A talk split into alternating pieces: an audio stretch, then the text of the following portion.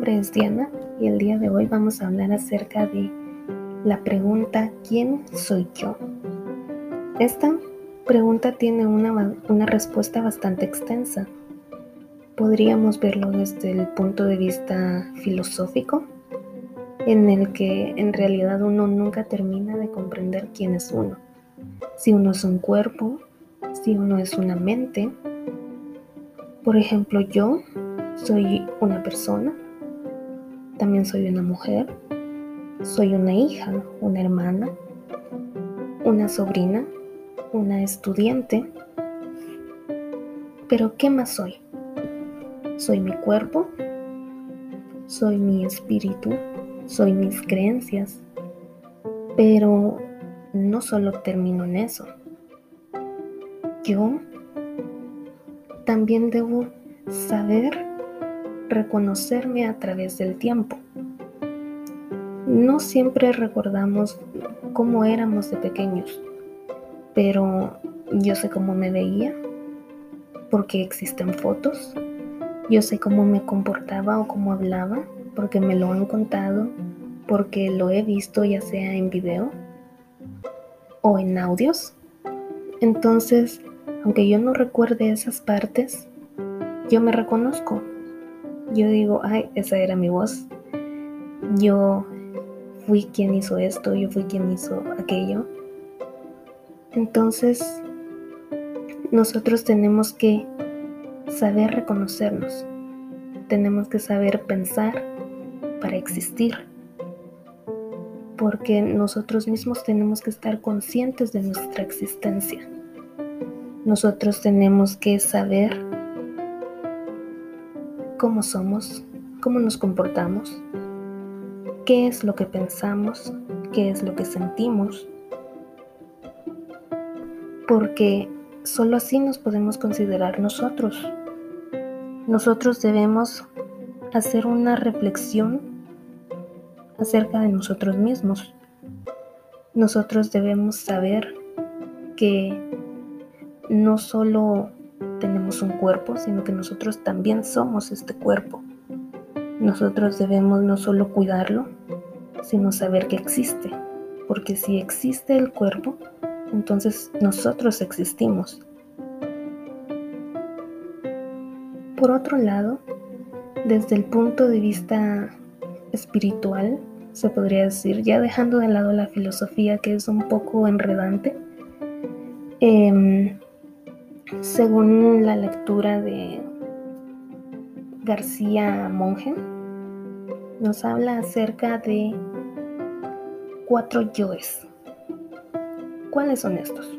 Es el yo corporal, el yo material, el yo social y el yo espiritual.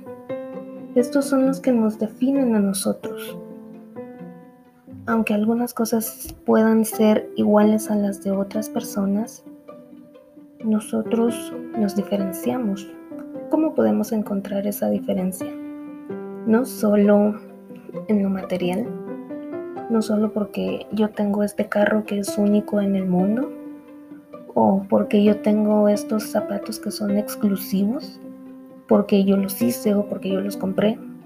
No solo soy esas cosas materiales, tampoco no solo soy el cuerpo que tengo, por ejemplo, si pierdo un dedo, ¿dejo de ser yo? No, no es así. Si me corto el cabello, entonces estoy perdiendo mi identidad. Tampoco es así. Porque yo me sigo reconociendo. Yo sigo pensando, yo soy esta persona. Con cabello corto, con cabello largo, con un dedo o sin un dedo si estoy enferma y me quitan una parte del cuerpo en el interior, ¿dejo de ser Diana? No, no dejo de ser Diana. En, lo, en la parte espiritual es en la que yo encuentro más diferencia. Es en la que yo encuentro donde nosotros podemos dejar ese, esa distinción nosotros podemos compartir la misma religión con otras personas, pero no podemos pensar igual, ninguna persona piensa igual, porque si así fuera, el mundo sería totalmente aburrido, porque todos pensarían lo mismo, estarían de acuerdo en algo, estarían en desacuerdo en algo, y todo sería absolutamente lo mismo. Por eso el pensamiento es tan importante. Las creencias que yo tengo, aunque las comparta, no compartimos el mismo pensamiento de esas creencias en sí. Nosotros también tenemos nuestros sentimientos, nuestros valores. Yo tengo este sentimiento porque yo tuve esta experiencia y porque yo tengo estos valores. Pero no todos van a tener ese mismo pensamiento porque esas personas no estuvieron conmigo no estuvieron viviendo lo que yo viví. Entonces lo importante es saber distinguir esto, porque algunas personas podrían decir lo que a veces se escucha gracioso de yo solo sé que no sé nada. Eso también es algo filosófico, así pienso yo. Em, cuando nosotros decimos esto, no quiere decir que no sepamos nada en realidad, sino que no estamos seguros totalmente de un tema. Y para esto se han requerido muchos años de estudio, muchos años de investigación, de experimentos también, hipótesis, conclusiones y todo lo demás. Entonces, ¿cómo es que nosotros realmente terminamos de responder a esta pregunta? solo basándonos en nuestra experiencia, en nuestro pensamiento, en el libre albedrío que nosotros tenemos. Así lo considero yo. Yo soy Diana, yo soy una mujer, yo soy una estudiante, yo soy la fe que tengo, yo soy las creencias, yo soy el amor que tengo por mi familia, yo soy las cosas que yo hago, tanto las cosas buenas como las cosas malas. Y esto es lo que me diferencia de los demás, porque los demás no van a hacer lo mismo que yo. Los demás no van a comportarse como yo. ¿Y por qué?